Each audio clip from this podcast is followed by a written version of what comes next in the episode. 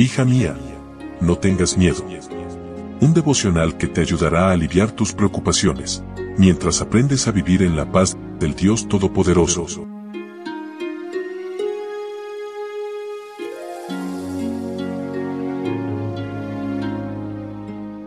Hoy es 20 de febrero. Hola, hola, ¿cómo estás? Muy buenos días. Qué lindo poder saludarte una vez más y darte la bienvenida a nuestro espacio especial, a nuestro devocional para damas, hoy con el título Nuestros vecinos. Leo en Deuteronomio capítulo 2, versículo 4. Da esta orden al pueblo.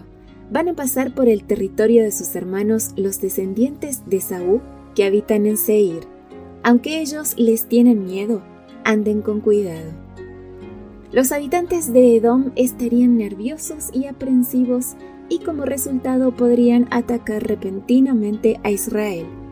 Por otra parte, al saber que los edomitas tenían miedo, los israelitas podrían sentirse tentados a aprovecharse de ese temor e invadir el país. Dios, leal aún con los infieles, había prometido ciertas bendiciones a los descendientes de Saúl y se proponía cumplir su palabra. Estaban nerviosos al enterarse de que esta multitud pasaría por sus tierras. Dios advirtió a los israelitas que fueran cuidadosos, que no iniciaran ninguna pelea, que respetaran el territorio al cruzarlo y que pagaran lo que usasen. La idea era enseñar a los israelitas que obraran justamente con sus vecinos. Es un loable principio de convivencia. Seamos amables con nuestros vecinos respetemos sus derechos, incluso los de los que se nos oponen. Establezcamos o restauremos relaciones. Una de mis vecinas solía hacer una pregunta retórica. ¿Quién es tu mejor hermano? Tu vecino más cercano. Con ella desarrollamos una hermosa amistad. No siempre he tenido vecinos tan abiertos y espontáneos.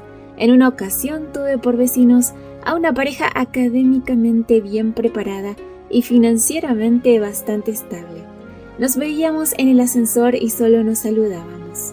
Un día, la esposa me contó muy angustiada que su cónyuge había sido diagnosticado con cáncer.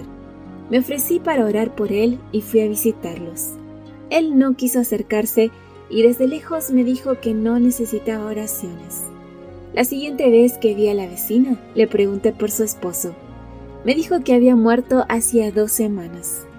Lamenté no haber hecho más por ellos. Imagino el dolor que siente Dios por las personas que rechazan su intervención. Hay una labor que hacer por nuestros vecinos. Visitad a vuestros vecinos uno por uno y acercaos lo más posible a ellos hasta que sus corazones se enternezcan a causa de vuestra desinteresada atención y afecto. Simpatizad con ellos, orad por ellos, vigilad las oportunidades de hacerles bien y tanto como podáis, reunid a unos pocos y abrid ante sus oscurecidas mentes la palabra de Dios.